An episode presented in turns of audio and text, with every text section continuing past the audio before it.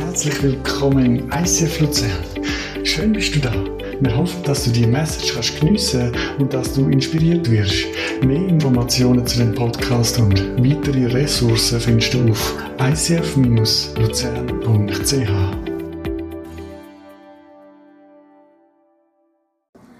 Hey, dürfen Platz nehmen? Mega schön bist du da heute Morgen. Wir sind hier in dieser Serie Hashtag Jesus. Und wir verbinden so hoffentlich tiefe, spannende, theologische, biblische Gedanken aus dem Alten Testament mit dem ganz praktischen Leben und natürlich auch mit Jesus, mit dem, was er gemacht hat. Und das Thema heute ist so fast ein bisschen ähm, lapidar, das heißt, wie werde ich glücklich? Und einer meiner ersten Gedanken war, hey, so krass, gell, wir sind in der Schweiz, wir reden darüber, wie werde ich glücklich, aber wir sind konfrontiert mit Krisen auf der Welt. Corona, und jetzt kommt der ganze Konflikt Ukraine-Russland. Und wir werden ab morgen ein Zoom-Gebet starten, haben wir noch nie gemacht, so in der Geschichte von der Zentralschweiz, von Montag bis Freitag, jeden Abend von 9 bis Viertel ab 9. Der Link ist aus unserem Telegram-Channel, also wenn du den Telegram-Channel noch nicht abonniert hast, dann abonniere ihn doch.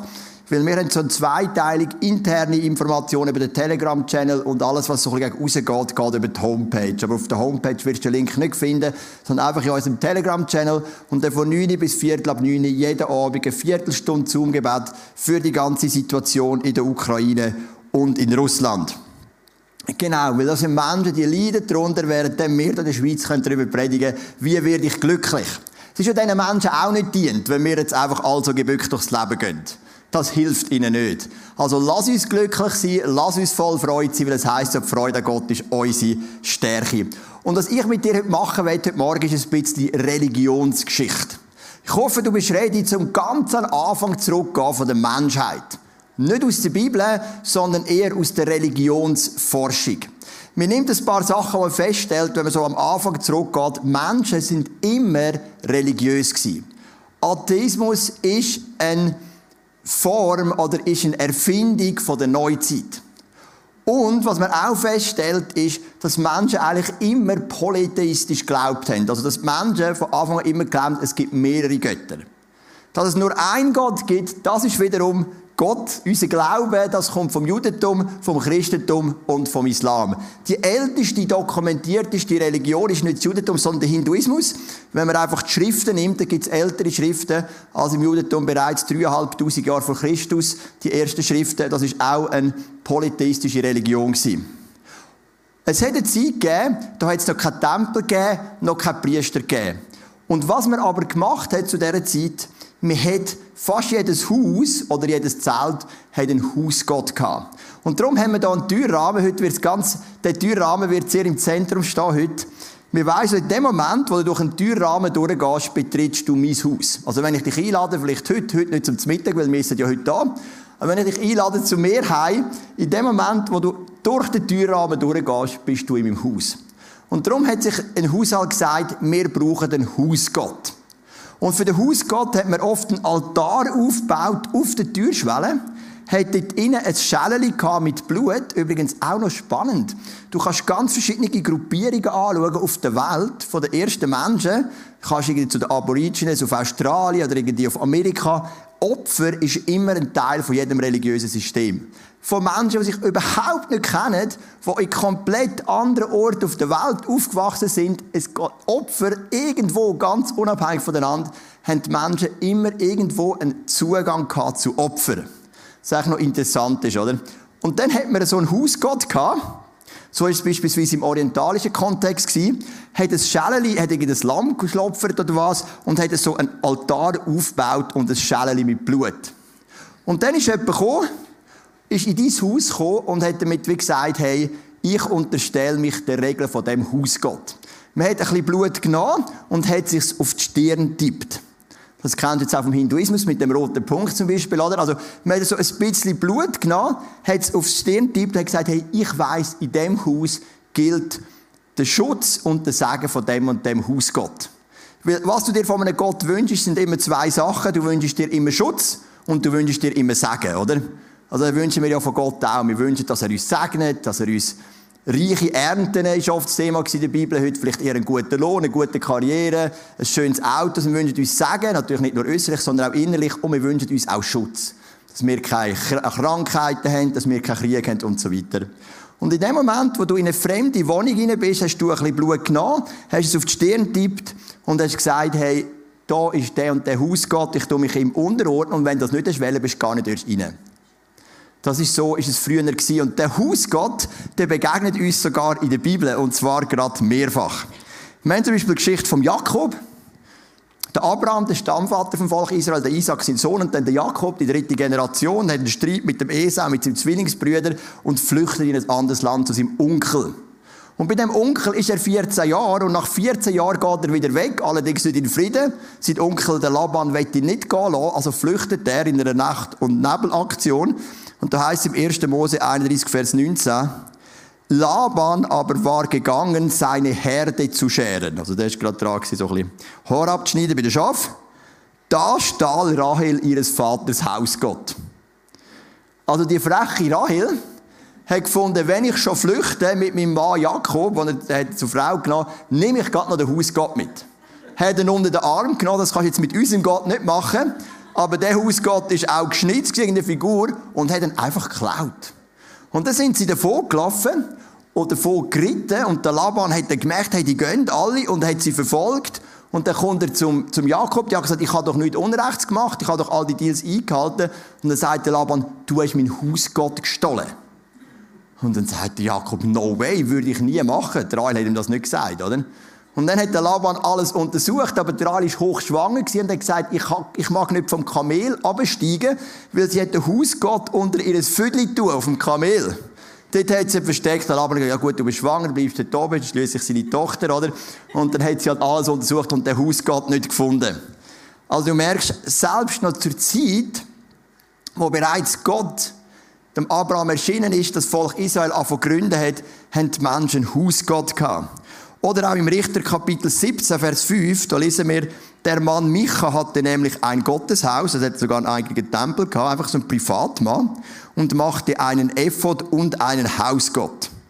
Und fühlte einem seiner Söhne die Hand, so dass er sein Priester wurde. Das ist eine alte Übersetzung. Ähm, aber es geht darum, der hat jetzt einen Tempel gebaut, ein Haus Gott sich geschnitzt und seinen Sohn zum Priester gemacht.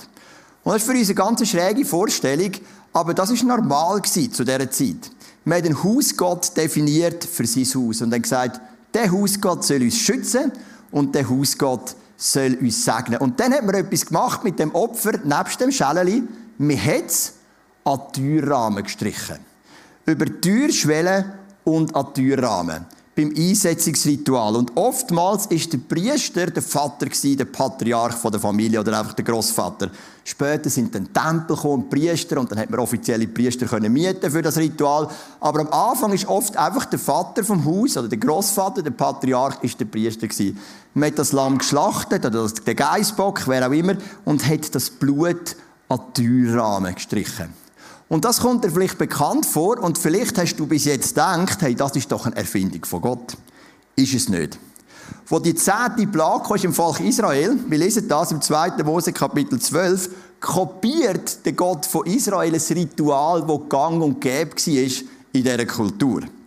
Dann rief Mose die sieben Oberhäupter Israeliten und befahl, geht los, sucht euch je nach der Größe eurer Familie eines oder mehrere Lämmer aus und schlachtet sie als Passaopfer. Das hat man bei der zehnten Plage müssen machen, wo ja jeder Erstgeborene vom Volk Israel müssen sterben und der Todesengel von Haus zu Haus gegangen ist. Fangt das Blut in einer Schale auf, ganz üblich. Das hat man dann eben zu der Tür so am Boden gestellt, bei der Türschwelle. Auch das haben sie gemacht. Taucht ein Büschel Isop hinein und streicht das Blut an den oberen Balken und an die beiden Pfosten eurer Haustüren rundum angestrichen. Bis zum nächsten Morgen darf niemand von euch sein Haus verlassen. Wenn der Herr durchs Land geht, um die Ägypter zu töten und das Blut an den Pfosten und Balken sieht, wird er an diesen Türen vorübergehen. Er wird dem Todesengel nicht erlauben, in eure Häuser einzudringen und euch zu töten. Also zehnte Plage. Gott sagt, vom Volk Israel muss der Erstgeborene sterben. Äh, nicht vom Volk Israel, sorry, von den Ägyptern muss der Erstgeborene sterben. Aber an den Häusern vom Volk Israel soll er vorbeigehen. Man schlachtet das Lamm und streicht die Türpfosten an mit dem Blut. Ein gängiges Ritual. Das haben sie kennt, das haben die Ägypter auch gemacht mit dem Osiris, wenn sie am Osiris geopfert haben. Aber was sagt uns das Ritual? Es sagt, dass Gott ein Level persönlicher wird in dieser Geschichte, als er sich bis jetzt gezeigt hat. Bis jetzt war er der Gott von Abraham, Isaac und Jakob, der Gott, der das Geschick vom Volk Israel in der Hand hat. Aber jetzt wird er zu einem ganz persönlichen Gott. Er sagt, ich werde der Hausgott von jedem von euch. Dein Haus, deine Familie ist unter meinem persönlichen Schutz. Das Volk Israel hat geschnallt, hey, wir reden nicht von einem Gott, der uns einfach 400 Jahre in der Sklaverei vergessen und weiter weg ist. Wir reden von einem Gott, der jedes einzelne Haus beschützt. Ich brauche kein Hausgott mehr wie Rahel. Oder kein Hausgott mehr wie der Micha im Richter, was er dann später kommt. Oder der hat das wieder eingeführt, was nicht gut ist natürlich. Wir haben einen Hausgott. Und das ist der Gott vom Universum. Der schaut das ganze Universum, der schaut das alles zusammen, aber der ist genau gleich der Gott von meinem Haus. Der steht für meinen Schutz und für mein Segen.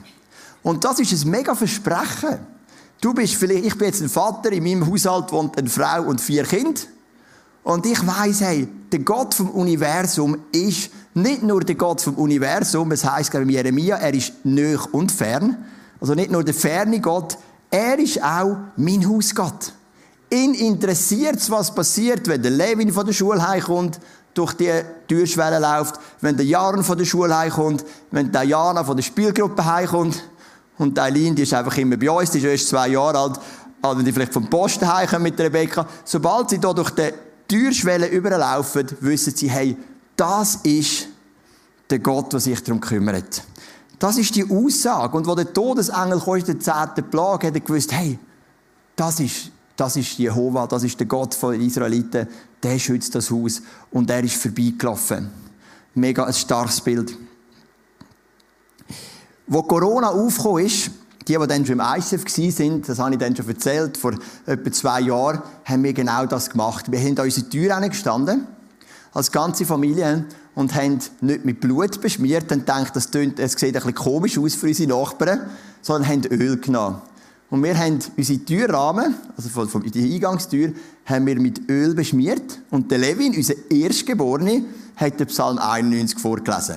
Und im Psalm 91 heißt wer unter dem Schutz vom Höchsten wird ähm, erlebt. Und dann heisst die tödlichen Krankheiten werde ich nicht treffen und Pest wird ich nicht treffen und das tödliche Fieber wird ich nicht treffen. Wenn 10.000 zu deiner Linken sterben und 1.000 zu deiner Rechten oder umgekehrt, dich selber trifft es nicht. Der Levin hat das vorgelesen, als Erstgeborene, Rebecca und ich haben Öl an den Türrahmen tun und haben einfach gesagt, Corona hat in unserem Haus keinen Platz. Es hat uns zwar dann doch noch getroffen, wenn wir auch ehrlich sind, aber Gott sei Dank erst Omikron-Variante und, so wie man heute sagt, relativ mild. Aber es war so ein Moment, wo wir gewusst hey, wir haben einen Gott und der Gott, der ist nicht nur fern, der interessiert es auch, was in meinen eigenen vier Wänden abgeht. Und darum haben wir das Ritual so durchgeführt und es war auch ein starker Moment, wo der Levin den Psalm 91 vorlesen als unser Erstgeborene. Jetzt, man hat die Türschwelle und ich weiss nicht, einige von euch sind ja geheiratet. Und die anderen noch nicht und darfst dich noch mega darauf freuen. Und es gibt so ein Ritual, wenn du heiratest, dass du deine Frau über die Türschwelle trägst. Jetzt, ich muss zu meiner Schande sagen, ich habe das nicht gemacht. Ich habe mir beim Predigt vorbereitet, gesagt, habe mich mir überlegt, an was ist es gelegen? Habe ich es einfach vergessen? Bin ich irgendwie einfach zu müde gewesen nach einer langen Feier? Hat vielleicht der gute Wein mich ein bisschen gelähmt?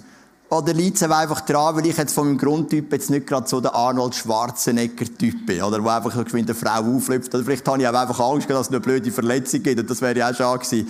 Ähm, genau, ich weiß nicht, ich habe es auf jeden Fall nicht gemacht. Aber auch das geht übrigens zurück auf das Ritual in der Hochzeitsnacht. Hast du zur Zeit vom Orient, eben Jahrtausende zurück, hast du auch wieder geopfert, hast Blut auf deine Türschwelle tun und hast gesagt, was da innen passiert, die Kinder, die da innen gezeugt werden, unser Nachwuchs steht unter dem Schutz und Segen von unserem Haus Gott. Und dann hast du deine Frau genommen, hast sie symbolisch über die Türschwelle hineingelüpft und hast gesagt, wir gehen in eine Ehe unter Schutz und Segen von unserem Haus Gott. Also auch das uralte Ritual, das geht zurück auf diese Begebenheit. Jetzt geht es aber noch weiter. Man hat sich gesagt, okay, wir haben einen Hausgott.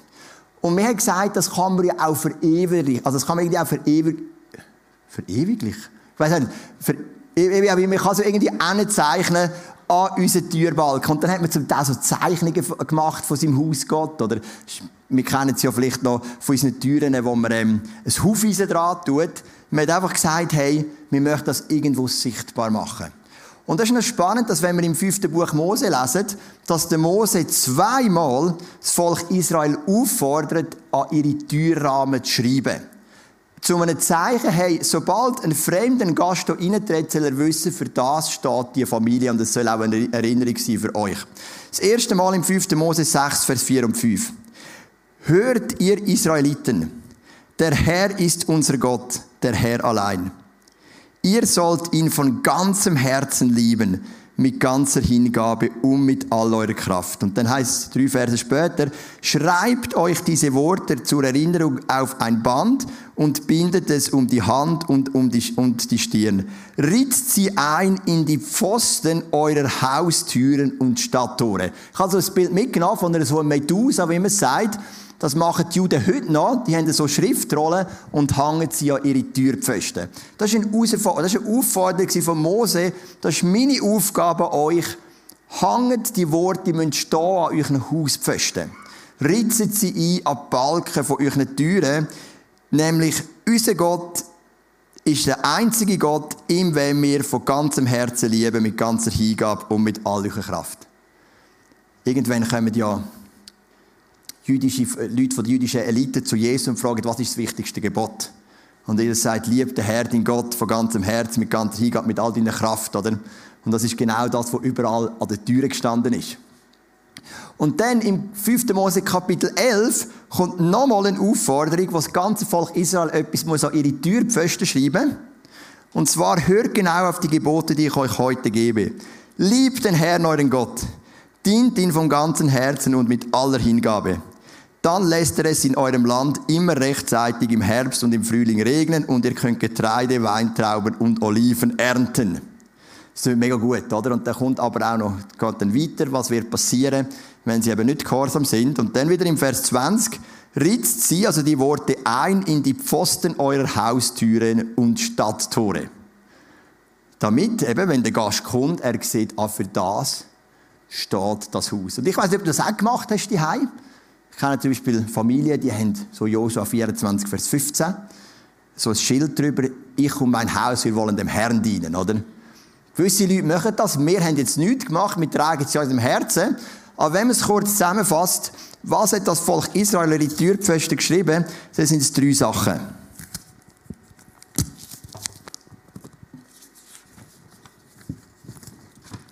Das erste ist, sie haben gesagt, in dem Haus wird Gott geliebt. Von ganzem Herz, mit ganzer Kraft und mit dem ganzen Verstand. Sobald ein Gast kommt, über meine Schwelle geht, oder auch meine eigenen Kinder, meine eigene Familie, oder auch wenn du Single bist, spielt keine Rolle. Sobald ich durch die Türschwelle gehe, werde ich das sagen, da wird Gott geliebt von ganzem Herzen. Das Zweite, was wir gelesen haben, war, sie haben gesagt, wir dienen Gott von ganzem Herzen.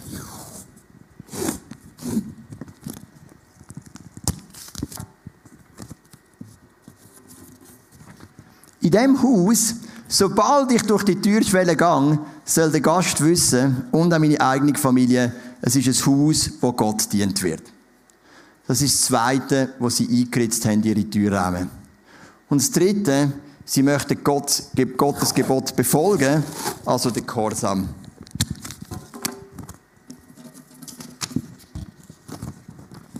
Sie haben gesagt, sobald ein Gast über meine Türschwelle eintreten oder auch meine eigene Familie, sie sollen wissen, in diesem Haus werden Gottes Gebot befolgt. Das ist ein Haus vom Gehorsam. Und du siehst, mit dem haben sie ein Statement gesetzt. Ich habe eine zweitägige Geburtstagsparty gemacht mit dem Levin, Freitag bis Samstag. Er ist elf geworden mit vier Kollegen von ihm. Ähm, 19,5 Stunden. Ähm, schlussendlich er, die vier Kollegen und noch die Jaron mit sechs Jungs unterwegs gewesen, plus Übernachtung. Ist recht streng gewesen. Und der eine Kollege hat ihm eine Musikbox geschenkt. Mega herzig, oder? Mega liebe Kollegen von der Schule, wirklich ganz coole Kollegen. Und dann haben sie natürlich gerade von YouTube öffnen und auf dieser Musikbox Musik hören.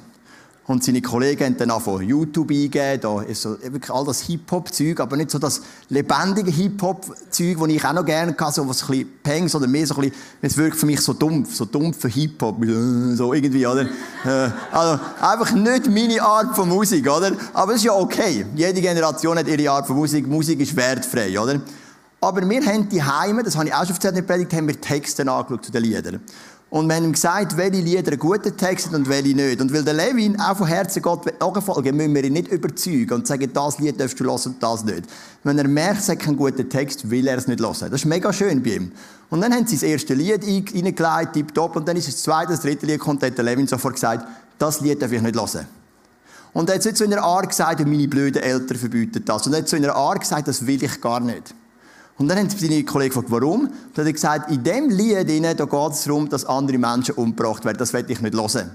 Und du hast gemerkt, der Wert, den wir gesetzt haben, wir sind das Haus von der Liebe zu Gott, oder von Gehorsam oder vom Dienst, oder was auch immer, der hat funktioniert. Und er hat das sofort vertreten vor seinen Kollegen. Und das war für sie überhaupt kein Problem. Es war sogar für sie noch spannend gewesen. Warum nicht? Um was geht es nicht? Ah, das ist noch gut. Und das hat sie vielleicht auch noch zum Nachdenken angeregt. Und das ist für mich so ein Anliegen dass wir in unserem Haus können Wert setzen Wie gesagt, Josef 24, Vers 15, da habe ich schon gebracht, ich aber um mein Haus, wir wollen dem Herrn dienen, oder? Oder das ist ganz am Schluss, oder? Wenn es euch aber nicht gefällt, dem Herrn zu dienen, dann entscheidet euch heute, wem ihr gehören wollt.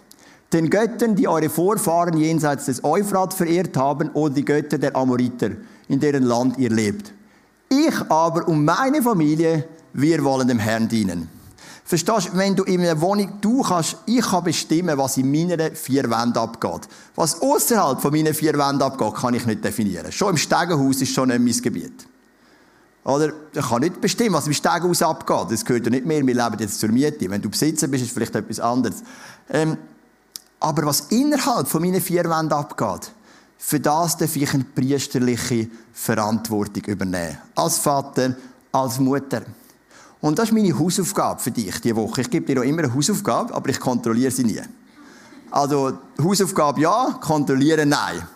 Und letzte Woche, vor zwei Wochen, haben wir gesagt, ich überlege, auf was ich verzichten. Fasten in diesen 40 Tagen geht immer noch super mit meinem Medienfasten übrigens. Letzten Sonntag haben wir gesagt, die praktischen Sachen, Versicherungen ordnen, Kleiderschrank aufräumen, haben wir auch gemacht. Meine Frau für mich. Äh, aber wir gehören ja zusammen, aber mein Kleiderschrank sieht wirklich 1A aus.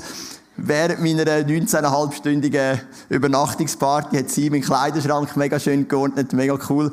Und jetzt ist die Aufgabe, hey, gang mal, vielleicht bist du ein Single, machst es allein oder mit dem Ehepartner oder in meinem Fall mit dem Kind, stand mal an die Türpfosten und überleg als Familie, für was steht unser Haus oder unsere Wohnung. Ich meine, ein paar Sachen sind wie gegeben. Wir lieben Gott, wir dienen Gott, wir, wir sind gehorsam. Aber vielleicht gibt es da Werte, die du ganz speziell willst setzen Gastfreundschaft, oder es ist ein Haus der Versöhnung, oder es ist ein Haus, wo die Freude an Gott regiert, oder es ist ein Haus, wo fließige Menschen viel lernen, keine Ahnung, was auch immer dir wichtig ist.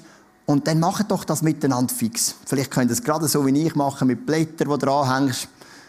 Einritzen würde ich jetzt nicht, wenn du zur, Mut, äh, zur Miete dort bist, wie mir. Das bewährt sich wahrscheinlich weniger. Und dann betet doch und sprecht das aus. Weil, und da habe ich noch ein Bild von einem Priester, wir sind Priester. Und Priester ist ein Diener auf der einen Seite, aber ein Priester hat auch Autorität. Und ich glaube fest daran, dass ich auch eine Autorität habe in der geistlichen Welt, was in meinen vier Wänden passiert. Ich glaube nicht, dass ich eine mega Autorität habe, was außerhalb von meinen vier Wänden passiert. Aber ich habe eine Autorität, was in meiner Wohnung passiert und was im ICF passiert, weil ich da der Leiter bin. Und ich möchte, ich kann mich entscheiden, möchte ich die Autorität nehmen oder nicht. Und ich bin ein Priester und möchte hinstehen und mit meiner Familie sagen, da ist ein Haus, wo Menschen Gott lieben, wo Menschen Gott dienen und wo Menschen Gott gehorsam sind. Und jeder, der über diese Türschwelle reinläuft, der soll das irgendwie merken, der soll das irgendwie spüren. Vielleicht denkst du jetzt, ja, aber Joel, ich habe so viele Probleme. Ich möchte dir kurz erzählen von meiner Woche. Ich habe wirklich eine schwierige Woche gehabt und ich weiß nicht genau warum. Weil seit Wochen oder Monaten, die, die mich gut kennen, merken mir meistens auch an, ist es mir sehr gut gegangen. Ich bin im Flow, ich habe Freude, ich habe Begeisterung. Aber diese Woche ist plötzlich so eine Stimme im Hinterkopf, Joel, du bist ein Versager. Ausgelöst von ein paar harmlose Sachen. Wir haben zum Beispiel sechs Telegram-Abonnenten verloren in dieser Woche. Und als ich das gesehen habe, habe ich gedacht, du hast sechs Leute Kille verloren. Ähm, du bist ein Versager. Ja, du hast versagt, wenn du besser machen willst, dann hätte er mehr, nicht weniger. Und dann sind ein paar andere Sachen passiert. Es ist, es ist harmlos, ich weiß es, aber es sind ja, oft ist es so, oder? So, so ganz kleine Sachen und immer ist die gekommen, du bist so ein Versager. Und dann bist du vielleicht auf Instagram und hörst eine Predigt von jemandem und denkst, wenn du so ein guter Pastor wärst wie der, dann hättest du ganz andere Voraussetzungen und so weiter. Und ich habe immer die Stimme mir gesagt, Joel, du bist ein Versager. Und wenn ich so einer Stimme Glauben schenke, dann verliere ich die Autorität und Kraft, die Gott mir gegeben hat. Mir ist ein bisschen vorgekommen wie in diesen CIA-Filmen. Wenn es doch dann irgendeinen packt und dann geben sie ihm so einen Spritzen und dann fliegt er zusammen und wird bewusstlos, oder? Und mir ist so gekommen, wie wenn einer kommt, der Teufel, mir die Spritze gibt, Joel, du hast so viel versagt. Und ich habe plötzlich meine ganze Kraft verloren. Und ich habe gemerkt, das will ich nicht. Weil es bringt mir nichts, es bringt dir nichts, es bringt Rebecca nichts und meinen Kind nichts, wenn ich durchs Leben gehe und denke, ich bin ein Versager. Und vielleicht bist du auch da und denkst, ja, Joel, du erzählst, du nimmst den Stand ein und du bist der Priester, aber wenn ich in meine Familie hineinschaue, in mein Umfeld, ich habe die Kraft nicht, es hat nichts gebracht und dann kommen all die Gedanken ich bin ein Versager und das lähmt. Und ich möchte mega beten dafür. Und ich habe das gegen Ende Woche wieder geschafft, das aber heute Morgen Johnny auch ehrlich gesagt, ich fühle mich immer noch nicht so ganz durch. Aber wirklich aufzustehen und sagen, ich bin kein Versager und du auch nicht, sondern ich bin Priester. Und ich definiere, nicht weil ich stark bin, weil Gott in mir stark ist, was in meinen vier Wänden passiert. Es ist ein Haus, das Gott dient, es ist ein Haus, das Gott liebt und es ist ein Haus, wo Gott gehorsam ist. Und das ist mein Wunsch für dich. Dass du den Priesterdienst einnimmst, dort, wo du eine Verantwortung bekommst. Das kann übrigens auch im Geschäft sein. Das kann auch eben in der Kirche sein, in deiner Small Group, wo du vielleicht leitest. Lass uns Menschen sein, die Wert setzen und priesterlich für dich einstellen. Und ganz spezifisch als Hausaufgabe, mach doch das diese Woche in deiner Wohnung oder in deinem Haus. Komm, wir stehen doch noch miteinander auf und wir beten zusammen, dass wir Priester sein dürfen die mit Autorität Wert setzen für die Menschen, die uns anvertraut sind. Ja, Vater im Himmel, ich danke dir für all die Wohnungen, die wir repräsentieren, ganz praktisch heute Morgen. Wir alle wohnen irgendwo. Die einen alleine, die anderen in einer Wege, die anderen mit einem Ehepartner, die anderen mit der Familie. Wir alle wohnen irgendwo. Und Vater, ich bitte dich, dass in dem Moment, wo Menschen in unsere Wohnung hineintreten, dass sie sehen, wer unser Hausgott ist. Und es ist ja nicht irgendein Hausgott, den wir einfach aus einer Liste ausgewählt haben und denken, der passt jetzt noch gut zu uns. Sondern es ist der lebendige Gott, der Himmel und Erde gemacht hat. Es ist der Gott von Abraham, Isaac und Jakob. Es ist der Gott, der sich uns zeigt, indem er seinen Sohn auf die Erde gegeben und der ist für uns gestorben und auferstanden. Sein Blut, das unsere Türpfosten ist, symbolisch, ist vergossen worden am Kreuz von Golgatha. Und er ist aber nicht nur einfach tot geblieben, er ist auferstanden, der Tod besiegt. Und das ist der Gott, wo wir glauben. Und das ist unser Hausgott. Und ich bitte dich, dass wenn Menschen über die Türschwelle hineinlaufen, dass sie irgendetwas von dem dürfen spüren. Aber nicht nur Gäste, sondern vor allem auch wir. Ich. Jetzt in meinem Fall meine Frau, Rebecca und meine Kinder. Dass sie dürfen die Werte leben, mit uns zusammen. Es ist ein Haus, das Gott liebt, es ist ein Haus, das Gott dient, es ist ein Haus, das gehorsam ist gegen seine Gebot. Genauso, was das Volk Israel eingeritzt hat. Ich bitte dich, dass du uns wieder Kraft gibst die priesterliche Kraft. Du hast gesagt, ihr seid eine königliche Priesterschaft. Das Adjektiv ist königlich. Königlich bedeutet, wir haben Autorität und wir nehmen sie auch an. Wir wissen, wer wir sind in Jesus. Wir sind nicht Versager, wir sind nicht irgendwelche Abfallprodukte, irgendwelche, ich sage jetzt, ähm, irgendwelche niedergeschlagene, resignierende Menschen, sondern wir stehen auf mit Würden und Kraft und nehmt den Priesterdienst ein für die Menschen, die du uns anvertraut hast. Ich bitte dich für alle Leute, die im Geschäft Verantwortung haben, für alle Leute, die vielleicht in einem Verein Verantwortung haben, für Leute, die in der Kirche Verantwortung haben, dass wir lernen zu definieren in der geistlichen Welt, für was wir stehen. Und danke, Vater im Himmel, dass du wirklich nicht nur ein Gott bist, der fern ist, sondern dass genau bei dieser zehnten Plage das Volk Israel begriffen hat, es ist auch ein Gott, der nöch ist. Er ist auch unser Hausgott.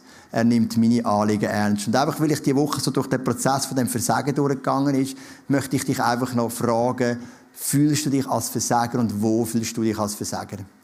Und wenn du merkst, es gibt einen Moment, es gibt einen Bereich im Job, in der Familie, oder wo auch immer, dich als Versager fühlst, komm, wir bringen das noch zu Jesus. Nimm das Versagen und bringst einfach zum Kreuz. Weil vielleicht hast du ja auch versagt, wir sind das ja möglich. Aber das ist nicht unsere Identität, das ist nicht unser Mindset. Bring es zu Jesus und empfang seinen Frieden und seine Würde. Und Jesus, ich bringe dir das Versagen, wo ich einfach so die kleinen Nadelstiche, wo ich das Gefühl habe, hey, da hast du versagt, da hast du versagt, da hast du versagt. Ich bringe es ans Kreuz und ich empfange deine Würde. Damit das Feeling von du hast versagt mich nicht lähmt, sondern dass ich mit Kraft und Autorität meine Familie leiten und Kinder leiten, mit Freude, Power, Zuversicht und all dem, was du für mich parat hast. Und danke, dass es jedem so darf. Wir sind nicht ein Killer von Versagern, sondern wir sind ein Killer von Siegern. Weil Jesus den Sieger errungen hat am Kreuz auf Golgatha. Amen.